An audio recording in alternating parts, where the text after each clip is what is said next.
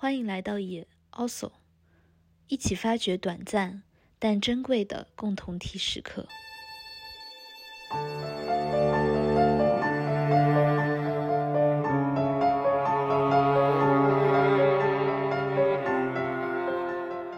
现在的感觉就是一天一天的就这么快速的就这样溜走了过去了，然后每一天也没有什么变化，毕竟就这两个月以来，就是每一天都感觉过得像同一天。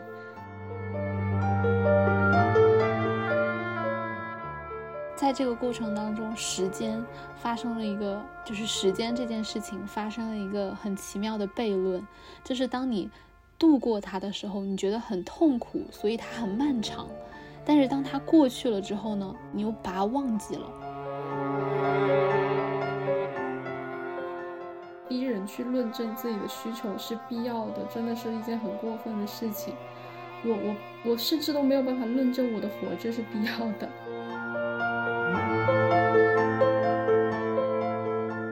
所以就是希望你活着，但是又不希望你按你所希望的样子活着。感觉生活当中的一些非必要，还是得依靠人与人之间的那种互相理解，就是另外一个人出于人之常情，然后对于人的一种理解和尊重出发，来实现一些。怎么说呢？比较有人情味的闪光时刻吧，我只能说。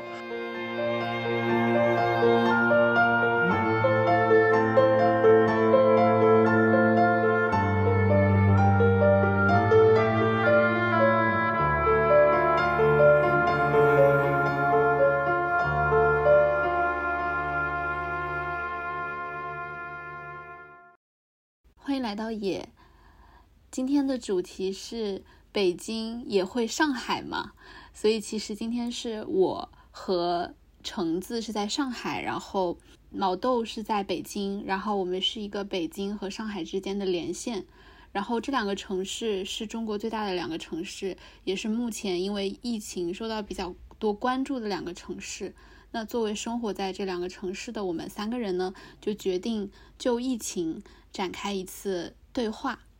然后去讨论疫情对我们生活的影响和我们对于疫情当中所发生的一些事件的看法，就是这期比较严肃、比较正经一些。然后我想从我今天的一个遭遇开始讲起这个故事。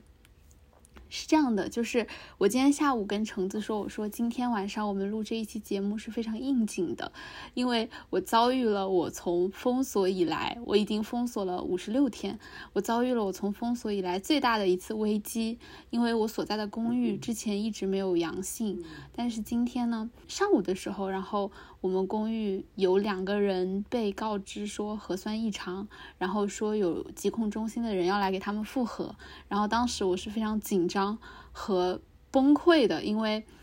今天其实是我们发了就是相当于半解封的一个出入证的第二天，那么在这样一种情况下，就是我觉得疫情是会让人觉得很脆弱，就是在。这个快要给人感觉要解封的当下，发生一个有可能再封锁十四天的这样一个可能性，对我们来说是很难以承受的。我今天就在想，我就说，我觉得自己特别像一个就是佟湘玉，我觉得我一直在去做一个，如果当初我没有什么什么，那么现在我就不会什么什么这样的假设，我可以用这样的句子去造出。一个我可以躲避上海这场灾难的一种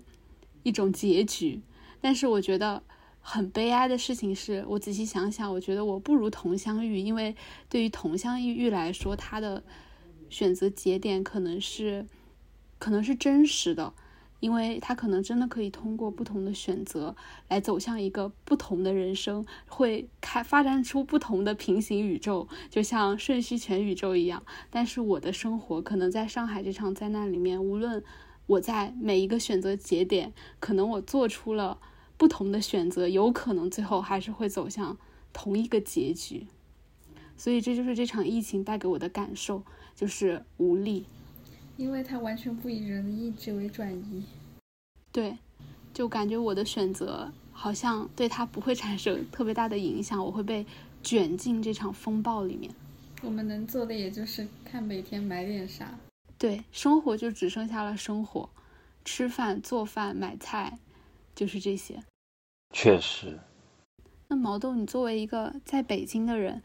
北京现在的情况如何？呃，北京现在的情况其实就是不同的区域会状况会不太一样，然后不同的小区其实情况也很不一样。我个人感觉目前处在的一个状态是，看你所在的小区希望多大程度的去管理你，就是他也可以执行非常严格的那种风控政策，你也没有什么办法。但有些小区也相对比较松一些，但是公共交通系统和那个餐饮系统其实已经瘫痪很久了。这件事情也被迫的导致，其实大家就算出门的话，感觉好像也无处可去。对，也是被被迫限缩在自己的比较狭窄的活动范围之内吧。那根据你的预测，你觉得北京也会上海吗？上海是一个形容词了，现在。其实我感觉不好说吧，因为最近的其实那个确诊人数没有下来，就是这个速度其实还是在保持的。如果有一个转折点到来的话，那应该就不会走到上海这个地步了。但是如果会进一步往严重的方向走，就是人越来越多的话，其实也不是没有可能。北京的核酸检测。其实是挺依赖居民的自愿和自觉的。就据我所知，有一些我在北京的朋友，他们就是，呃，一听到有政府号召的核酸检测，就非常积极、非常踊跃、自觉的去参加。啊，对他们觉得不想给政府添麻烦，然后也觉得应检尽检吧。啊，但是我本人其实就是那种，如果我这几天就没有出门的话，那我根本我也。不会主动跑去检测啊，也没有人 push 你检测的情况之下，我就更加不会主动跑去检测了。对我觉得没有必要，是吧？所以其实就是你会发现在这个状态下，其实还是人和人的差距吧，个体和个体的差距，然后小区和小区之间的差距，就上面的政策是比较具有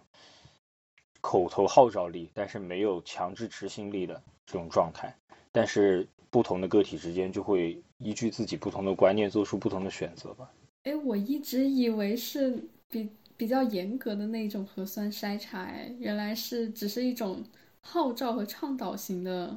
核酸检测，是吗？他只会给你的手机一直发短信说，请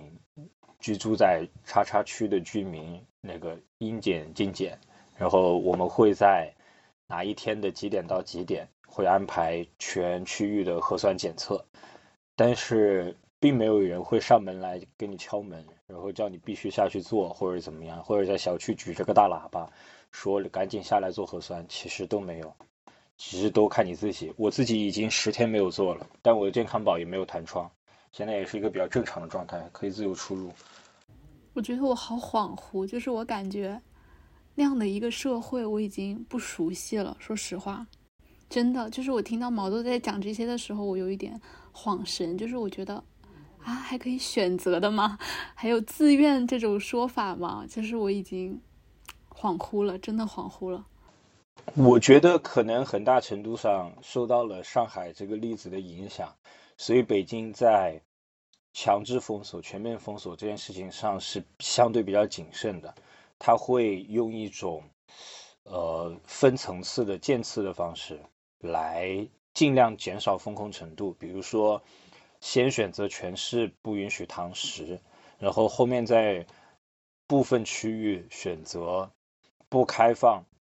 公共交通系统，也不允许那个滴滴打车，呃，那个上上上课下课啊，然后再不允许部分地区去进行快递和外卖的服务。就是他会把不同层次的，那对人的那个基本需求的影响也不一样的这种呃社会面活动，给一步一步的慢慢去进行一个风控，没有必要风控的区域，它就不风控。嗯，而且其实我觉得经历了上海的这个事情，我觉得北京的居民也会比当初上海的居民对于强风控这件事情会更警惕。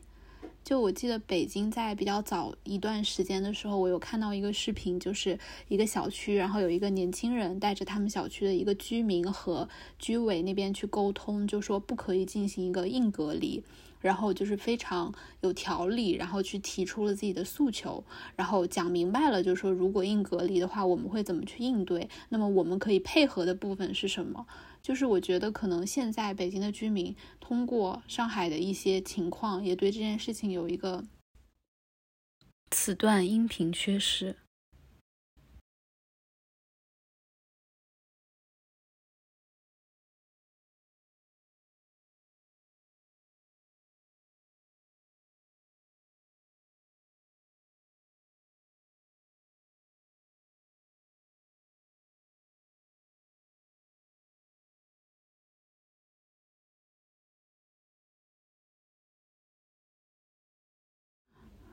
其实像 这种所谓的沟通的技巧和梳理的能力这一块，哎，我觉得能不能奏效其实也不一定，因为在如果真的强制风控的命令下来了，其实你在行政手段的面前是很脆弱的，你讲道理能不能讲得通，其实也是要打一个问号的。我觉得北京居民更多的学到的东西，其实还是自保吧，就是与其说怎么去跟。呃，那个风控的人员去进行那个理论的话，还是自保这一块学的更多一点。比如说，一旦有一个什么留言在微信群之类的地方流出来了，说明天哪哪哪个区，比如说朝阳区整个区要封控了，这个就会立刻引起大家疯狂抢购生活物资的一个趋势。对，就会把小区旁边的那种生活超市全部抢空。这个我觉得大家也就只能学到这儿了，这是也是最实际的、最广大人民群众都有学到的东西吧。但这件事情也不是一件好事，因为如果第二天，比如说这是一条谣言，但是政府并没有去封控它的话，你买的这些食材在家里面可能就会发烂发臭。然后对于超市来讲也很无语，就是超市被买空了之后，他又必须得去进更多的货来保供。但是他进了更多的货保供，如果你后面又不买了，那那些菜又在超市里面烂掉了，所以怎么样都是一个不太合理的一个状态，感觉市场在这个过程当中是完全失灵的。对，我觉得你刚刚说的这种情况，在上海可能是以另外一种形式在运转。这两个月以来，所以我们不如就先来聊一聊物资这件事，或者说囤货这件事情。我觉得大家都是被搞怕了，就是哪怕不合理，但是因为经历了上海这样的例子都没有办法。我想起那个段子，就是说每个北京人的身边都有至少都有至少两个上海的朋友在那边劝说买点吧，万一呢？以及怎么买，买什么，就是要怎么样规划，怎么样抢菜的经验都已经全部传授完毕。对，以及先吃什么，后吃什么。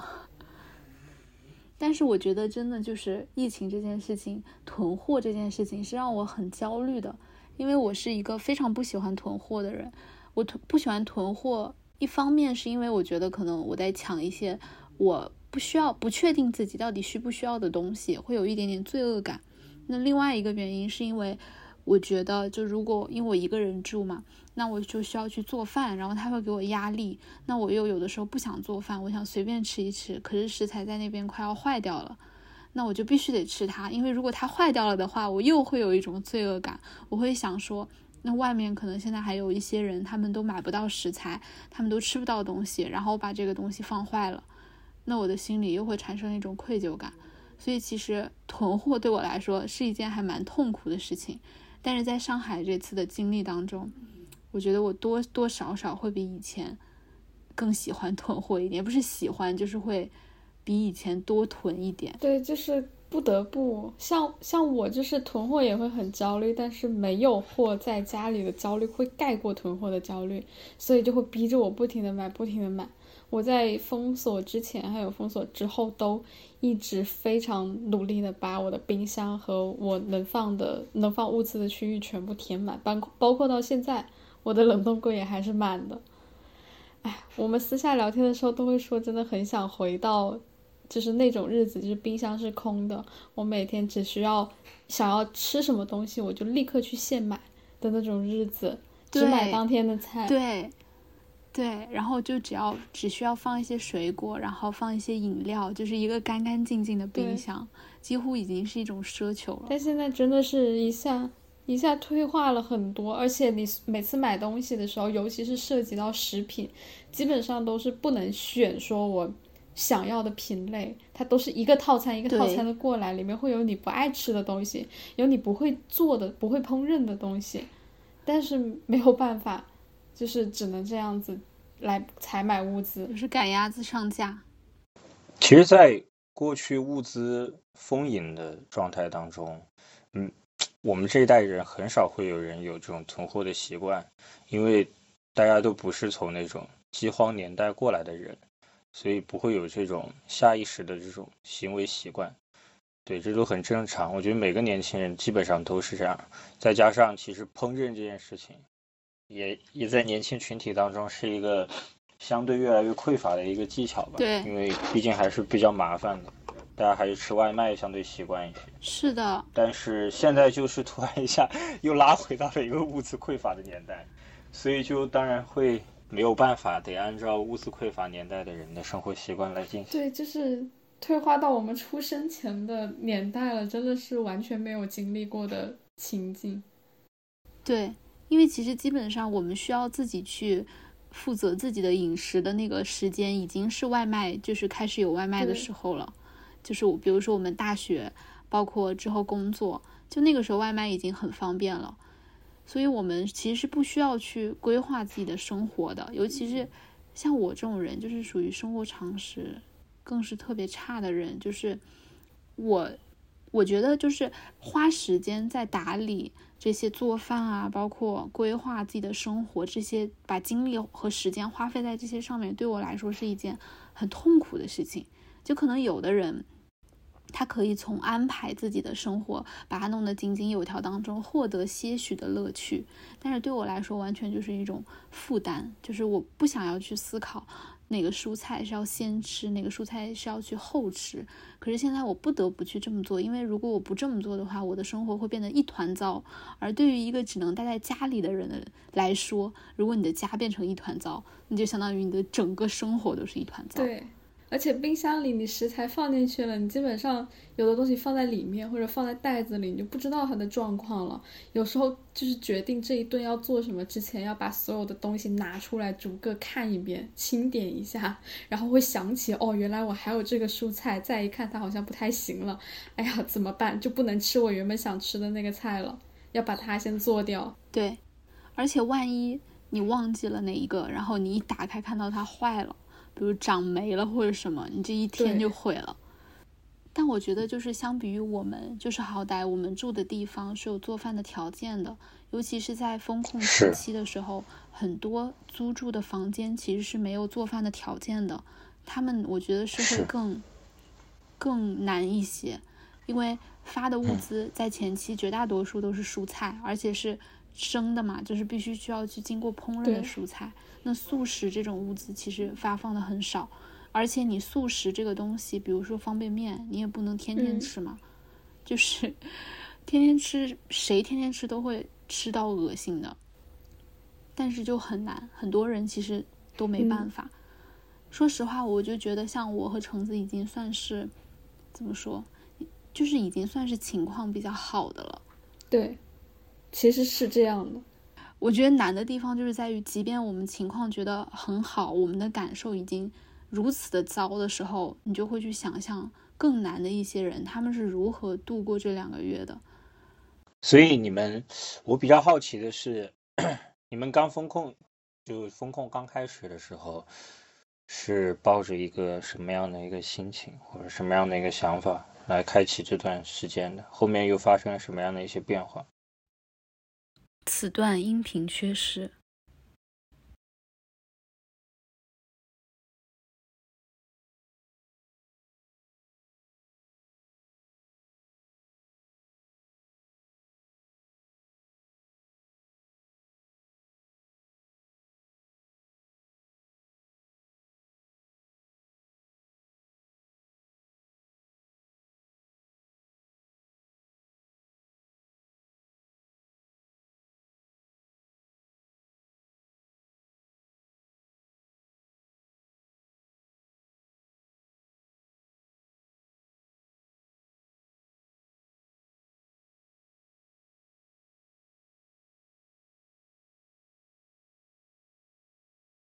我在各个外卖平台基本上都下了单，然后呢，我下完单还不够，因为那个时候可以选购的种类已经不是非常的齐全了。然后有一些生鲜，尤其是生鲜食品不多了。然后我又就是在零风控前马上跑出门，然后去找了附近的两家超市，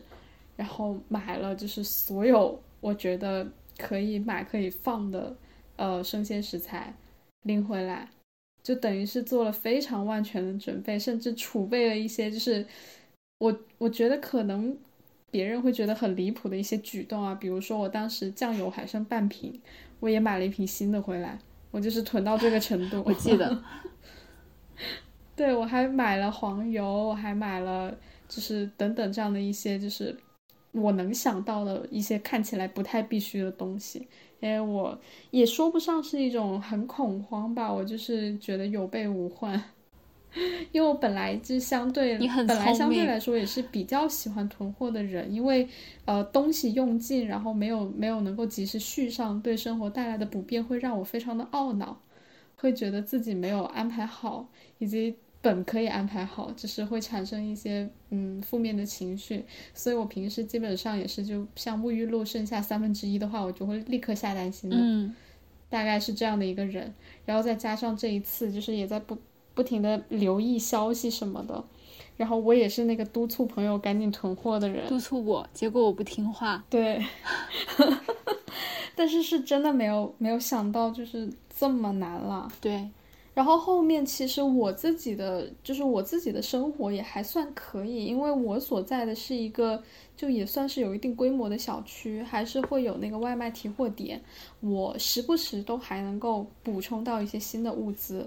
是没有那么难的，就在最艰难的那段时间，我也就是有新的物资补给不断的过来，所以我其实还好，但是就是当然就不就先不去聊，就是看新闻造成的一些负面情绪啊、难过啊、愤怒啊这样的一些时刻了，就单聊我自己的生活给我带来的呃的感受了，然后。我我是因为跟男朋友一起住，然后他其实提供了非常大的家务劳动上的支持，这一点也是我特别幸运的地方。所以对我对我来说，就是我我把我的生我我把我在物资补给上把我们的生活安排的井井有条，然后他呢是在劳动上把我们的生活就安排好，就我们俩有一个这样的配合，完美分工。但是。对，但是就是封的时间实在是太久太久了，就哪怕我们通过就是安排生活，呃，安排所有的吃饭的东西，然后还有两个人可以聊天，然后我们可以一起看东西等等，这样都安排的很好了。但是在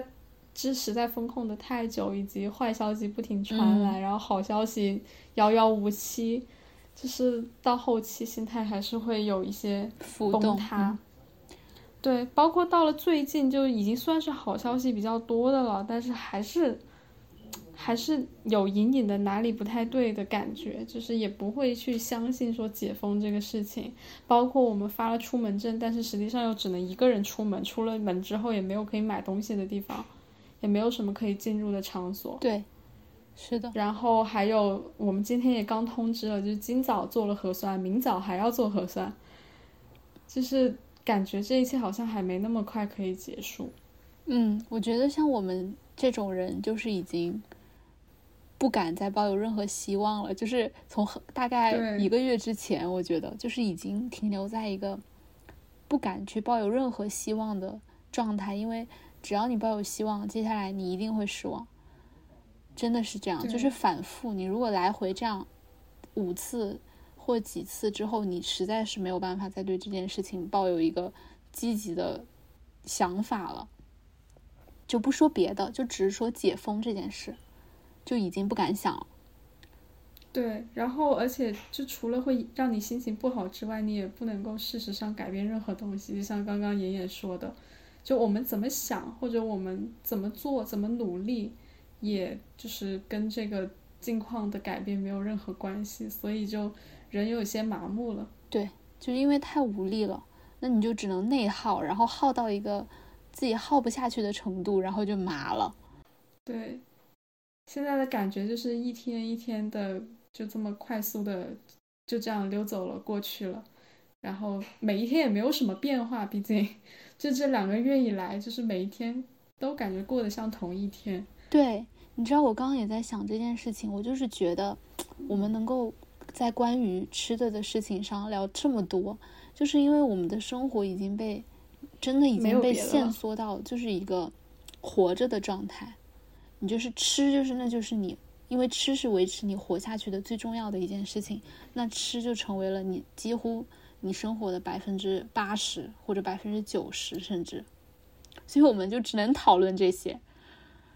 而且吃是我们生活里就唯一还算有点变化的部分了，因为每天吃的菜饭菜是不一样的。就我之前也跟妍妍说，像以前。生活是有很多的锚点的，比如说今天我跟妍妍约出来见面，明天我去吃了哪一个菜，然后前天我去哪个小酒馆喝酒，我去蹦了迪，我去了公园，对，这是对这一天就是进行一个是有盼头，进行一个锚定的一个事件，对，就是也不是有盼头，就是你你这样的话，你才会记得你的经历和记得你的日子是怎样流逝的，然后。昨天是哪一天？前天是哪一天？今天是哪一天？像我现在这样，我就是真的经常搞不清今天到底是几号。对你告诉我说是二十四号，我也相信；你告诉我是四月二十号，我也相信。对你告诉我是五月五号，我也相信，因为他们都是一样的。嗯，我是觉得在这个过程当中，时间发生了一个，就是时间这件事情发生了一个很奇妙的悖论，就是当你。度过它的时候，你觉得很痛苦，所以它很漫长。但是当它过去了之后呢，你又把它忘记了。然后很长一段时间过去之后，你不记得这段时间发生了什么，好像这段时间消失了。就是我一直在感受，就是时间发生在我们身上是这种这样一种感觉。对我也就是感觉时间被带走了，偷走了，就是这段日子不存在了。对。就是你度过的时候多么的痛苦麻木，但是度过之后，它的存在变得很值得怀疑。这可能就是坐牢吧。你们每天是怎么经怎么度过自己的一天的呀？从起床到睡觉，就是不记得了呀。不是每天都一样吗？那你说说今天嘛。我就是睡的特别多。我最近 我本来也睡得特别多，但是最近就是更是睡得特别多，因为也起来也就那样，也没有什么事情要做，没有什么特别的事情。我觉得我是前段时间每天有大量的时间都花费在让我觉得很痛苦的跟吃有关的事情上。那我起来之后，因为我一个人，我就要自己去承担洗菜、做饭、洗碗这全部一系列的过程。非常非常的痛苦，所以我就说，如果解封之后，可能我很长一段时间我都不想要再做饭了。然后因为这个，其实我也体会到了，就是我妈，因为她以前就是她做饭做的很好，然后但是她有一段时间，包括她现在，她就会说她很烦做饭，有的时候。那我现在就是很理解，因为如果你每天都在重复这件事情，然后它变成了一个你不得不去做的事情的时候，真的是。挺痛苦的，但是我确实有很长一段时间是把时每一天的时间，我觉得除了工作和你睡前的一些娱乐，所谓的娱乐也就是看一些影视这样。那除了这些以外，我就觉得绝大多数时候我都得考虑吃饭这件事情。所以前期有一段时间，我是把我一天的吃饭就只限缩在一顿，因为我实在是没有力量去坚持说哦一日三餐就不可能。但也导致身体出了一些问题。是的，然后悬崖勒马了。但其实说回来的话，其实我们三个也是比较幸运的状态，因为我们的工作其实都是可以线上无障碍的去完成的。像有些人的工作的话，它是属于那种一旦风控或者一旦居家之后，就意味着失业的工作。对，比如说从事服务业，对。从事服务业也好，或者其他的一些什么很多行业也好，就是可能直接面临的失业，然后在没有收入的情况下，还要去支付房租，还要去保障自己的生活。尤其封锁期间，就是物价上涨的又这么厉害。是一方面要为像我们前面说的物资这些事情发愁，为基本的生活保障发愁；另外一方面，还要面临着失业的焦虑，对，这个就会更加那个。还好我们，我们都已经是能够无缝进行线上化办公的这种行业了，已经是。是的，我们就是那种所谓的电脑上班族，就是已经是，就是最最最最理想的受益工作了。对，也不是受益吧，就是，哎，就谈不上受益。谈不上受益，但是相对没那么差对，但是这也是我和橙子之前讨论的，就是说，这也让我们觉得我们的工作非常没有意义。就是我们很想出门去做一些真正可以帮助到别人的事情，就是尤其在嗯上海风控最严重，然后发生不好的事情最多的那一段时间，我们每天在做工作的时候，会觉得自己现在所做的一切就是在干什么，就是会质疑自己，也会质疑这这个工作本身，就会觉得它是很虚假的。然后另一方面，我们又会觉得我们的这种不满和焦虑和伤心，又很矫是情不是有一些太对？是不是有点太矫情、太过分了？对，就就感觉是一种会有这样一种奢侈的负罪感烦恼在。里面。其实到其实很正常，因为你的感受是基于过去的自己的经历而产生的。就过去我们所处的那个生活状态，跟现在确实它会存在很强的一个混混乱、一个 mess 的一个状态。对，所以跟其他人，因为本来之前的生活就不太一样，所以感受不一样也很正常。其实我们从事这些行业呢，就在一个社会经济正常的时候，它是会有它的意义和必要性的。但是在现在这个停转，对吧？然后嗯，复古 的状态下，就会你会发现一些保障必要生活的那些行业，可能它存在意义会要更大一些，这个也是很正常。嗯，但这毕竟是上海呀，上海在发生这一切之前，是所有什么行业都有，以及恰恰是全国特别特别具有你们所处的这种线上化办公的这一些行业的发达的这样的一个城市，嗯，就是是这些行业的一个集中地吧，相当于。但现在已经返回到一个怎么说几十年前的那种很基础的、很野蛮生长的一个状态当中去了，所以嗯情况变化的太大对，我觉得还是一种很割裂吧，所以会导致一种混乱。说到混乱，就是我刚刚在想，我就是想说关于吃的啊，还有工作啊，就是它给我带来的一种，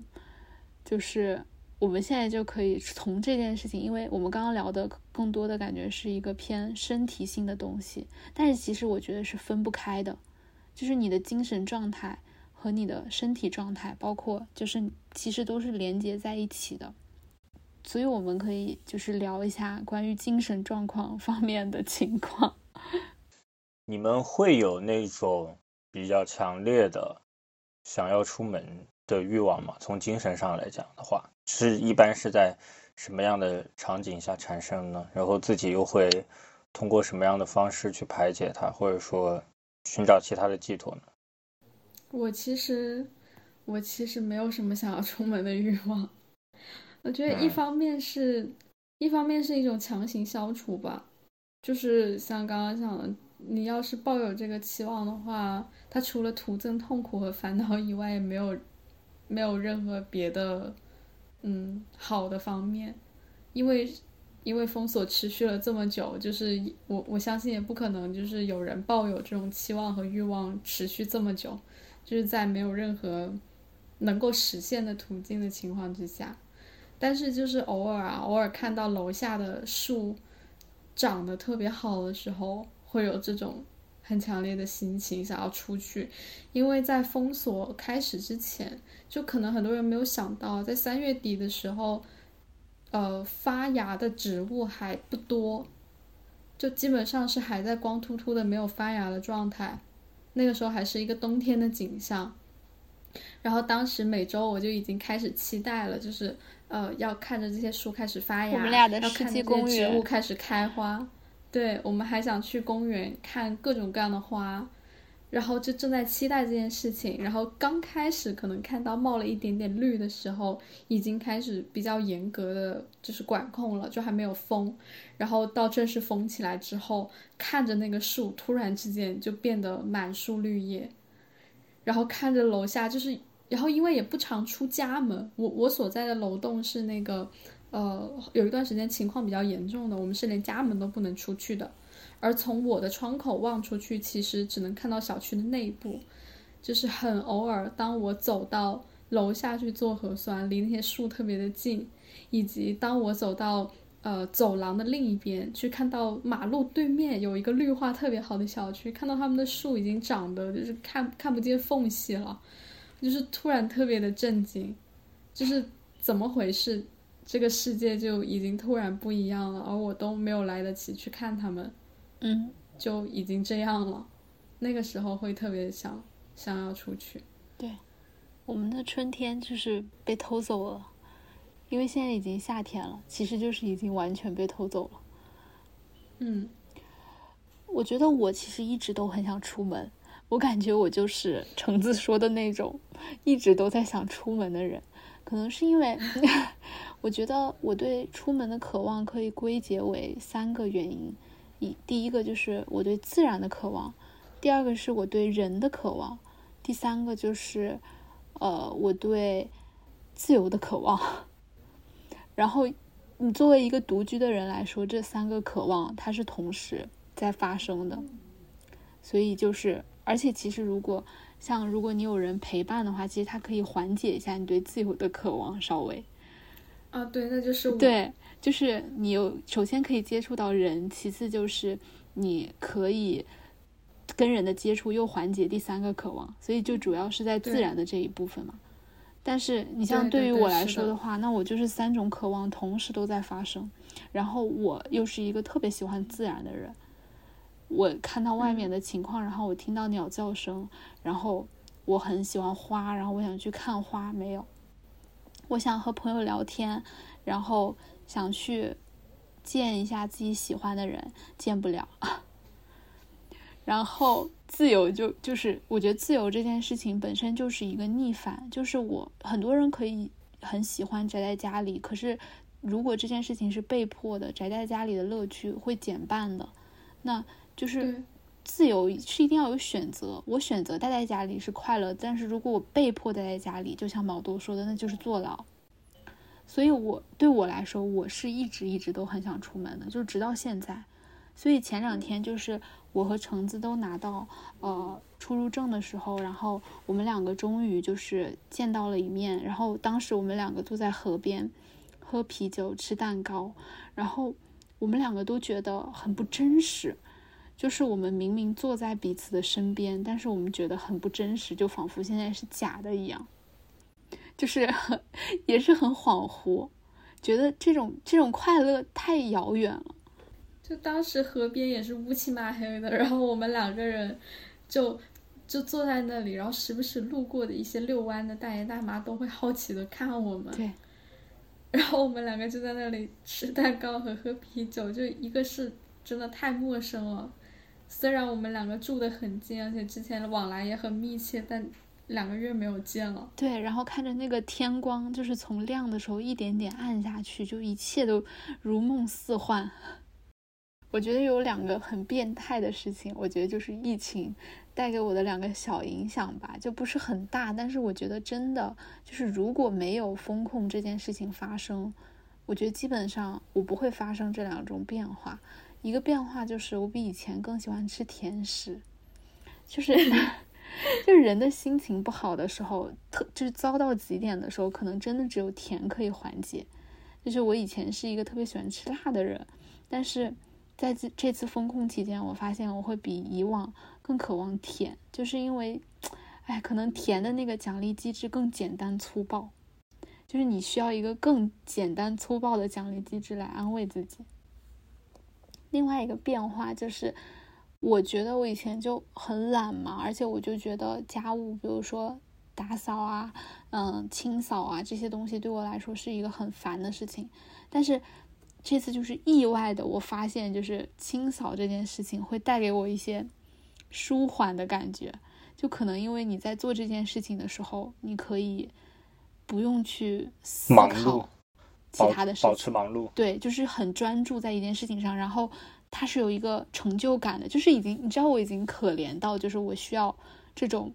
即时可见的奖励，比如说糖、甜味，以及这种即时可见的成就感，比如说刚刚它是脏的，然后现在它看着很干净，就是已经到这种这其实就是坐牢呀！你仔细一想，如果我们在监狱当中当狱友的话，那你每天想干的事情就会想给自己找点事儿干，比如说把这个墙给它擦一擦，类似的今天的饭里面能不能有一点甜食？想想跟坐牢真是一模一样的。就是变得很卑微，我只能说，因为我以前真的就觉得，哎，就是怎么会需要这种东西呢？但是就变得需要了，就是整个人就是退化了。对，退化到一些基础的需求当中。对，我其实昨天在写一篇稿子嘛，嗯然后我分析的东西是，就是最近比较流行的 VR 眼镜，然后它里面有一些功能，就是在我去写作了解它的过程当中，都会让我很心动。其实最心动的那个点就是，我感觉它能够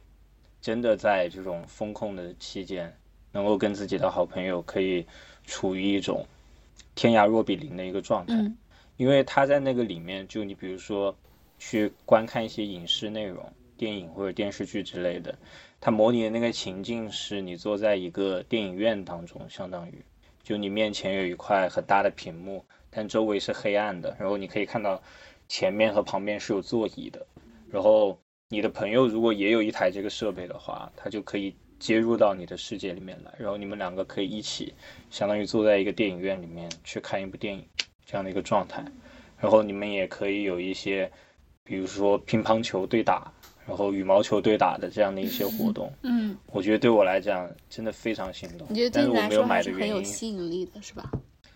对，就是我觉得它真的比起就是现有的这些方式，因为其实手机上的，比如说腾讯视频、爱奇艺这些手机软件，它也有那个一起看的功能，就是说你可以把那个链接发给你的朋友，嗯然后你们可以戴上耳机，然后一起同步追剧，边聊边追，也有这个效果。但是我它那个沉浸感会差一些，你知道吧？你没法真切的感受到朋友在旁边的那种状态。但是如果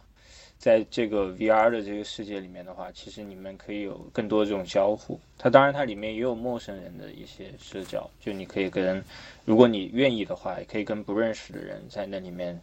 就是相遇，然后聊天，对，都可以。就是，但它，但我最终还是没有心动到购买的原因，是因为就这种事情你自己一个人买了没有什么用，你得让你的朋友跟你一起买才有用。嗯而你没法劝朋友去进行一个大大额的一个消费，所以这个东西它就推进不下去。但说实话，我觉得在后疫情时代，这个东西会火的，因为，嗯，虽然对我来说，它还是和真正的面对面是有质的差别，但是它已经是一个远程交流更进阶的一个版本了。那对于没有选择、被迫只能分开、没有办法在一起的人来说，我觉得它的确是一个更好的东西，比现有的这种语音或者视频的交流方式。而且尤其我觉得在疫情的这种情况下，我觉得是是一个是一个，也不能说是一个解法，就是是一个缓解的东西。一个一个工具平替吧。对，就是有点无可奈何，但是你只能在无可奈何的情况下，尽量的去满足自己。现在都真的，现在讲话都是带这种退步逻辑的，就是如果没办法，如果只能这样子的话，那我就怎么怎么样，那我也只好就这样，都是这种句式。对啊，就我一想到，比如说，如果我们玩阿瓦隆的时候，可以是在那个空间当中，对然后可以看到彼此能有一个面对面对面的机会。对，虽然那个面对面的状态是他选择一个他的虚拟形象，嗯就这种方式来面对面，但是也比腾讯会议的时候，呃，六六七个那个头像要来的真切很多。是，但这会要求 每个人手中都有一台 两千块钱的设备，这加起来就一万多了，就很夸张这件事情。我觉得之后还是会那个的，有可能会火。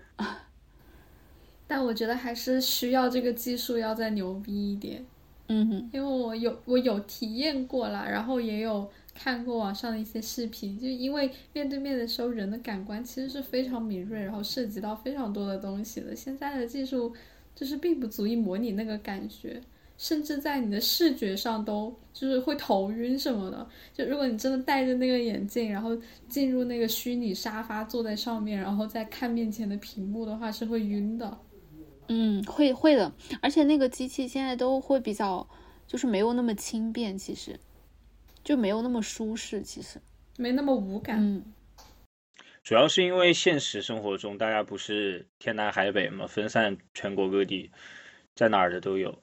要相聚一次实在是太不容易，再加上疫情就更不容易了，所以也是没有办法的一种办法，嗯只能说，就我昨天特别感慨吧。主要还是不容易这个点，对，真的真的，现在你要想说，就是我们一些就很多我们这么多的好朋友，如果要一起聚在这里的话，你去想这件事情，就是仿佛，哎呀，不知道这辈子能不能实现啊！对，除非谁原地结个婚，哎，可能也不行，今年也不行，对再，过几年吧，原地结个婚。这两年还是不行的。对，尤其现在旅行也变成一件很难的事情，是啊，别说跨国了，跨省旅行就都已经很困难。是，而且我刚刚想到一个很变态的，就是疫情对我的影响，但也不能算是疫情对我的影响吧，就是一个加重的一个东西，就是我的睡眠，真的就是疫情封锁之后，我的睡眠急剧下降，然后睡眠质量急剧急剧下降，然后本来我就有一点点神经衰弱嘛，然后疫情之后呢就更严重，然后就睡得很晚。然后睡眠质量也不太好，然后我觉得这件事情就像一个无限的一个恶性循环，就是你早上起来看到新闻，社会新闻里面的坏消息，然后你的心情不好，心情不好之后呢，就影响你能够睡着的可能性，然后你就睡得更少，睡得更差，然后你第二天起来之后心情就会更差，就是它就是一个特别完整的一个机制，然后让你的心情越来越差，让你的睡眠也越来越差。你觉得 你你是独居是不是？对，是吧？你觉得如果有个人跟你一起居住的话，状况会好一点吗？橙子也可以说一下，如果如果你不是独啊、如果你是独居的话，会不会有一些不一样的地方？你们各自的感觉？我觉得会吧，嗯，因为我比如说哪些嗯方面？我觉得首先得看和你待在一起的人是谁，这也很重要，是对吧？如果你和一个，我觉得可能也是好朋友，但是比如说他，你们两个从来没有在一起生活过，或者是你们的嗯没有那么那么的亲密的话，我觉得也不一定是一个好事。就是你一个嗯人，当然有一个人的好，对吧？就是你一个人可以就是逃逃，你也不用逃离到哪里，你随时都可以面对自己。虽然随时都能面对自己，可能也是一个地狱。但是我觉得，就是如果你和一个没有那么亲密的人在一起，我觉得其实反而情况有可能会更差，因为在这种情况下，你们是没有办法彼此分开冷静一下的，你们会被关在一个很小的空间里面。就像我有一个朋友，然后她和她的男朋友就在疫情期间，然后现在好像解封了之后，他们已经我不知道是不是还住在一起，但是就是在疫情期间分手了。但你想，他们中间已经要分手的这种情况下，但还是被迫的去面对彼此，我觉得这也是一个噩梦。但我说，如果你是和一个很亲密的人，比如说你的伴侣在一起，然后你们之间真的很亲密，然后彼此之间沟通解决问题都是很顺畅的情况下，那我觉得情况会好很多。因为我觉得对彼此的一个陪伴本身会让，比如说刚刚讲的时间给你带来的难熬，或者是坏消息给你带来的焦虑，我觉得都是一种缓解。就像我前两天在一个节目上看，然后他们就在讲，就说，嗯，当发生一个爆炸的时候，如果是一个人自己去面对的时候，你的心跳会一直跳得很快，然后就没有办法平复下来。但是如果你和你的伴侣在一起的话，你面对一个爆炸的时候，一开始你们两个人的心跳都会很快，但是你们会很快的两个人就会平复下来。我觉得这个就是一个亲密的伴侣带给你的一种安抚的力量，我觉得会有。啊，我就是 我立马可以现身说法，我已经没有办法想象我如果是独居的话会是什么样的境况。就是我，就是对，就是我，我看到妍妍，我就觉得他真的是很难，但是我也没有更多的办法。对，因为然后精神上的问题就没有任何办法。对，就是而且物质上的问题我也没有办法，我已经就是在最难的时候，当妍妍说她缺什么东西的时候，哪怕我们之间只有一点多公里，就是我也没有办法给她送过去。要叫跑腿的话，又是特别的高价，就是有这个高价的话，他自己也可以叫到了。就如果他真的是紧缺到这个地步哈，但是也不是，我们一般所紧缺的都是那种就是想吃的东西，或者是日常用惯了的日用品。嗯，比如说我没有洗发水的时候，对，它没有被就是所谓的就是舆论或者政府定为一个就是超级必需品，嗯，但是它其实就是你必须的东西，没有了它，你的生活质量会很差。就我们都是在缺这种东西，是，就是但其实我们也帮不到彼此。对我们没有办法，我们能帮到彼此的就是我们是彼此的，我们都是祥林嫂，然后我们也是彼此祥林嫂的听众。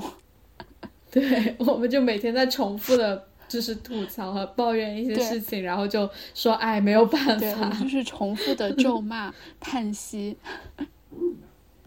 对，每天就在重复，哎，连我们的对话都是重复了。所以我我我我也感觉，就是我如果是一个人独居的话，我可能会崩溃的更加猛烈和更加早，就都很难讲。但是我就是很还好，就是跟我的恋人，也是我最好的朋友被关在一起，而且又更幸运的是，就是他刚刚辞职，然后开启自己的一段就是 gap 的呃时间吧，所以他现在没有工作上的烦恼，然后他也会主动的就承担了大部分的家务劳动，太好了，就然后然后我其实，在劳动这一点上是非常的轻松的，但是中间也会一度有一点点就是摩擦，因为其实对于他而言，就是每天操心食物，操心要怎么安排我们的物资，也是压力很大的事情，所以到后面就是我我来操心这个，嗯，所以我每天起床之后，我就会说啊，我们中午吃什么，我们晚上吃什么，赶紧决定，会 push 他，然后我我也会下决定，啊，这样就会好一些。但是，呃，就是真的如果没有亲密到我们俩这个程度，我觉得真的是非常非常的可怕的。就哪怕像我们俩这么亲密，我们在中间也发生过一些嗯摩擦，是因为真的再亲密，你也没有办法，就是永远二十四小时你身边 都有这个人。而且是同一个人，只有这个人。对，只有这个人。但我们也就相对来说摩擦还是比较小的部分嘛，更多的还是支持和陪伴。就我们俩都轮番会有一些情绪崩溃的时候，但是你一旦崩溃，你立马就有另一个人可以上来接住。对，你可以立马去。我觉得这个是你们两个很好的一个地方，就是总有人在崩溃，但是其中一个人在崩溃的时候，另外一个人会坚强起来。我觉得这是很重要的对，不能两个人都崩溃。但我觉得你们其实是有意的在再去帮助另外一个崩溃的人，来让就是因为这个原因来让自己当下会更坚强。所以你们两个就是的，很好是的。。我们就是这样的，就是如果就当然我们崩溃的点不太一样，但是之前也有遇到过，就是真的是两个人都在崩溃的时候，那么没那么崩溃的那个人就会坚强起来，立马坚强起对来，，对，就是因为要安安抚另一个更崩溃的人，是。对，这个是我们俩，我我觉得我们俩可能没有人有那么好，那么没有没有很多的人像我们俩这样有那么好的关系，是的，是的，就真的是非常的厉害了，我只能说，自夸一波，但确实是这样。厉害了我的哥！我的意思是处于这种境况，就是非常的厉害。我甚至自己都分析过，我觉得我可能在上海的所有的家庭里面，我的境况金字塔顶端，无论从物质对，无论是物质还是精神，可能都在金字塔顶端。是的，因为我们俩有彼此，然后没有老人和小孩需要我们操心，也没有房贷，也是有收入一个人。对，收入也足够支撑两个人的生活，收收入和存款还算能够支撑两个人的生活，然后一方又没有工作，另一方的工作又不是很忙，就是我，太好了，就是已经是一个别说了，再说下去，再说下去越听要越抑郁了，别说了，什么什么？他说怕听众听了抑郁，好的，对我我听的都要抑郁了，不是听众听的要抑郁，我听的都要抑郁，好，那我来说个别的事情吧。就我觉得，疫情有让原本就躺平的我和橙子更加躺平。是的，嗯，我觉得这个也是一个很大的变化。就像我给这一期取的一个标题是“后疫情时代人该怎么活”。其实我觉得去掉前半句话“人该怎么活”，本来就是一个我们一直在思考和也需要去思考的问题。但我觉得后疫情时代的整个事事件，包括我们两个清完整，可能我们要完整的清理整个事件了。我觉得它会不能说加速，但是我觉得它有让这件事情变得更明确，然后也会让我们未来的人生在人生选择上更果决，就是更加的对自己所要的和所不要的事情上做一个更果敢的取舍。嗯，为什么呢？本来可能还有一些挣扎和焦虑，就是到底要不要就是躺平，是不是要去追求一下，比如说物质啊、财富啊这种扑腾两下，要不然 本来觉得对，但现在就是感觉都一样，就是你努力了，积累了。一些财富也好，就是疫情一来，尤其是这么极端的这样的一些风控的手段状况，就说来就来，对，都是一样的。就像你比如说，原本的一些中产可能生活感觉很稳定，但是，比如说你失业了，或者是说你有房贷要交，但是你没有收入的时候，可能你原本构建的一个完美生活的状态会被两个月就。不能说掏空也差不多了，就是你很打回原形。对，就是你不躺平，然后你努力的这一切也可能随时会被剥夺，在这样的一个环境下，然后尤其再比如说你看到的那些各种各样的新闻，然后大家所遭受的一些不应该遭受到的事情，会让你觉得一切都不重要了。真的就是这样，就是你会觉得一切都不重要了。以前也会这么觉得，但是不一样，因为太太太贴身了，太切近了，而且就是，尤其是在生孩子这个问题上，就是本来在中国这样的环境之下，要下定决心去生育，然后等于说在生活当中多这么一个，可能是非常甜美的负累吧，而且是一个很脆弱的人。有十八年就已经已经要下很大的决心了，已经要承担很多的东西了。但是如果遇上封锁的话，就是我我我看着小区里的那一些为人父母的人，我就都会感觉很难受。他们经常会说一句话，就是这个东西，这个牛奶，这个什么什么，我我可以不吃，但是我的孩子呢？对，这个水果，我的小孩就想吃这一口，我我要想办法给他找啊。对我没什么的，老人也没什么，但是我小孩正在长身体，他也好久没有运动，没有晒太阳了，这怎么办呀？对，不知道怎么办，没有办法。就是他原本就更脆弱，而且本来就是一个你觉得自己其实好像忍什么都可以，但是你在意的一个比你脆弱很多的生命要去经历这一切的时候，我觉得那是真的精神上的崩溃，不能想象。尤其对于经济，尤其就是对于，我觉得中产都不一定能承受，真的，就可能只能要到一个巨富吧。更别说你不要谈你的这个过程会不会发生在你那个怀孕、啊分娩，天或者是新生儿的阶段。嗯，对，尤其这个医疗这个情况，包括之前没有办法及时就医这些情况，你怀孕是危险的，你的孩子生下来作为一个新生儿，他那么的脆弱，如果没有办法及时就医，就是你，我觉得是因为一个生命能存续，能好好的生活，已经是一件很难的事情了，因为本来就会有很多就是天然的一些灾难，一些随机的事嗯情。一些无常嗯会伤害到他，那现在又多了更多人为的，甚至是你可以预见和想象的一片阴影笼罩在你头上的时候，那个压迫感就会更强，就是一种双重的，就是那个你都可以称之为无常，我觉得这个就可能就是一种有常吧，就是嗯，权力对你的统治力常伴你的身边。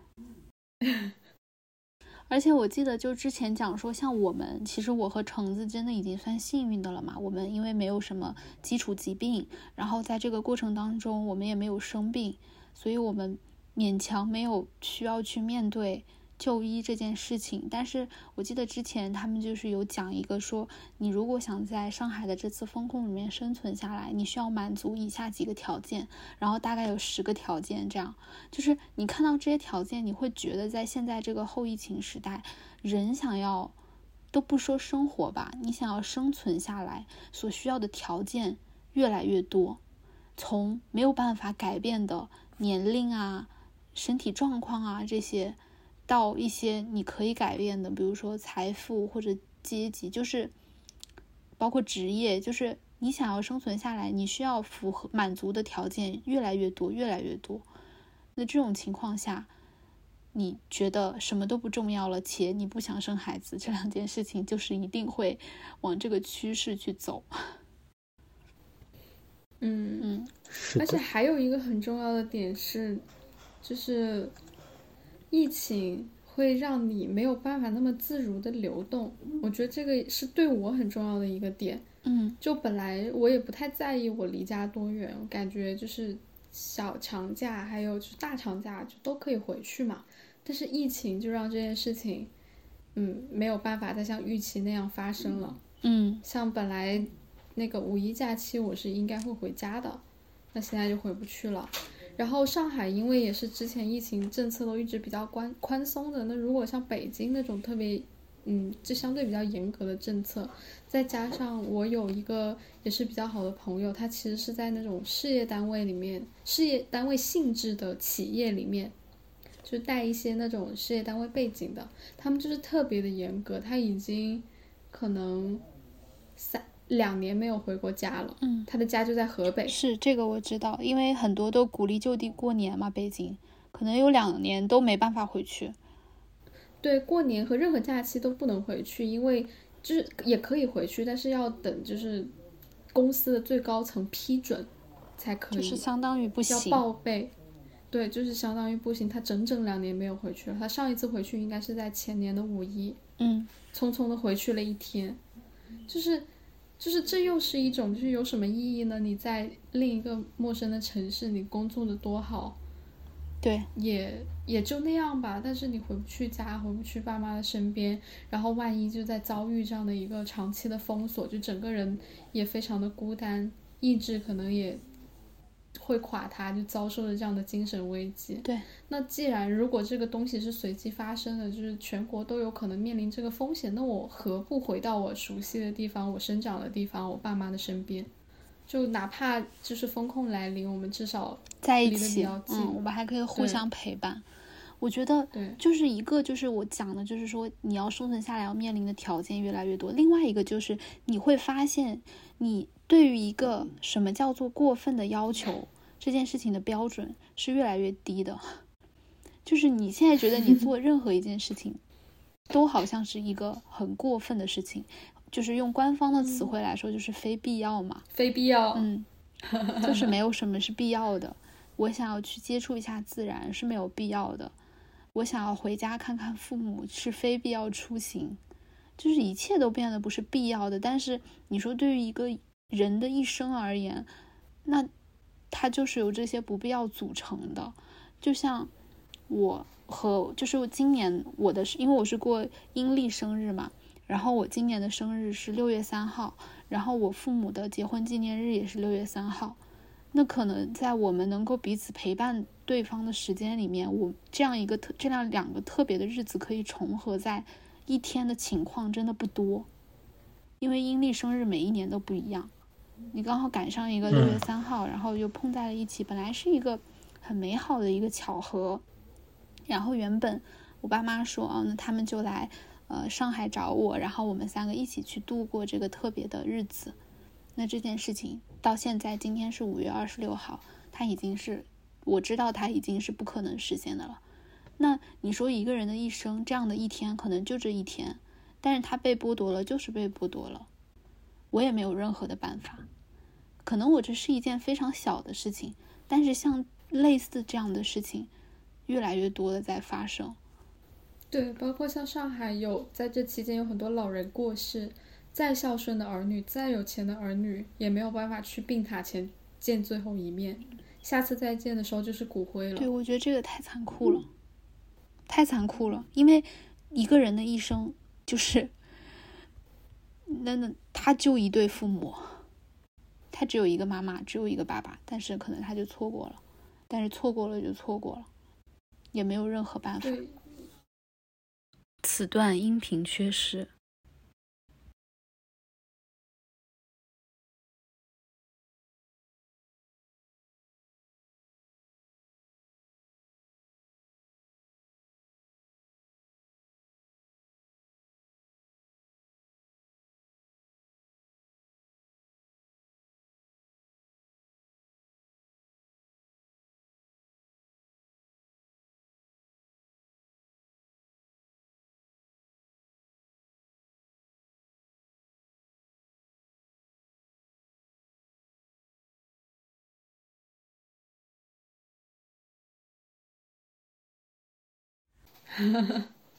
我就是对自己的要求也在逐渐放松，每天都睡很多的觉，然后不睡觉的时候就刷一下新闻，然后看一下视频，或者就躺着，对，就就这样吧。其实有的时候，感觉生活当中的一些非必要，还是得依靠人与人之间的那种互相理解，就是另外一个人出于人之常情。然后，对于人的一种理解和尊重出发，来实现一些怎么说呢？比较有人情味的闪光时刻吧。我只能说，因为其实你北京，北京在那个，其实上个月开始吧，就是有发一个政策，就是说整个朝阳区非必要不搬家的一个 的一个说法吧。然后呢，我自己就是。房租因为刚好这个时候到期了嘛，其实我之前一直在为这件事情很焦虑，因为我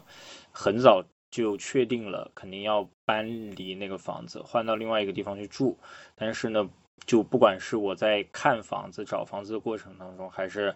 找到了要去搬家的这个过程当中，其实心里一直是很担忧的。一方面担心万一自己签了合同，然后小区马上就封控了，无论如何都进不去。那该怎么办？那这个房租我是不是就得交两份房租？另外一方面也会担心，因为朝阳区的这个搬家政策的原因，导致我可能，比如说这个车到小区门口了，他突然万一不让你进的话，那怎么办？其实这个东西就是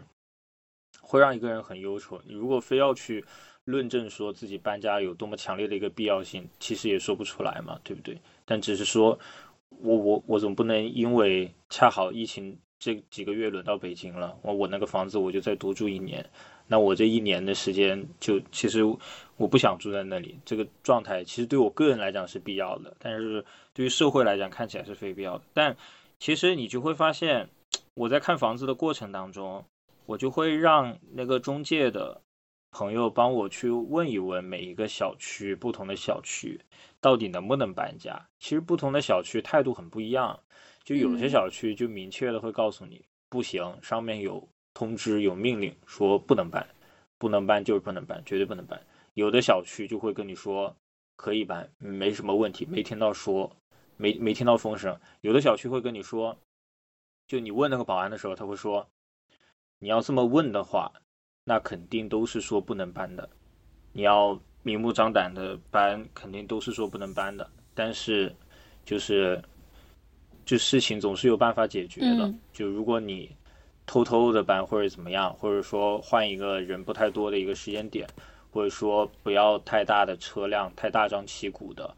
比如说穿着货拉拉的衣服，然后贴着货拉拉的标儿，就你如果用一个什么小三轮儿或者一个小面包搬进来的话，其实也没关系。就是 你会发现，人在这个过程当中，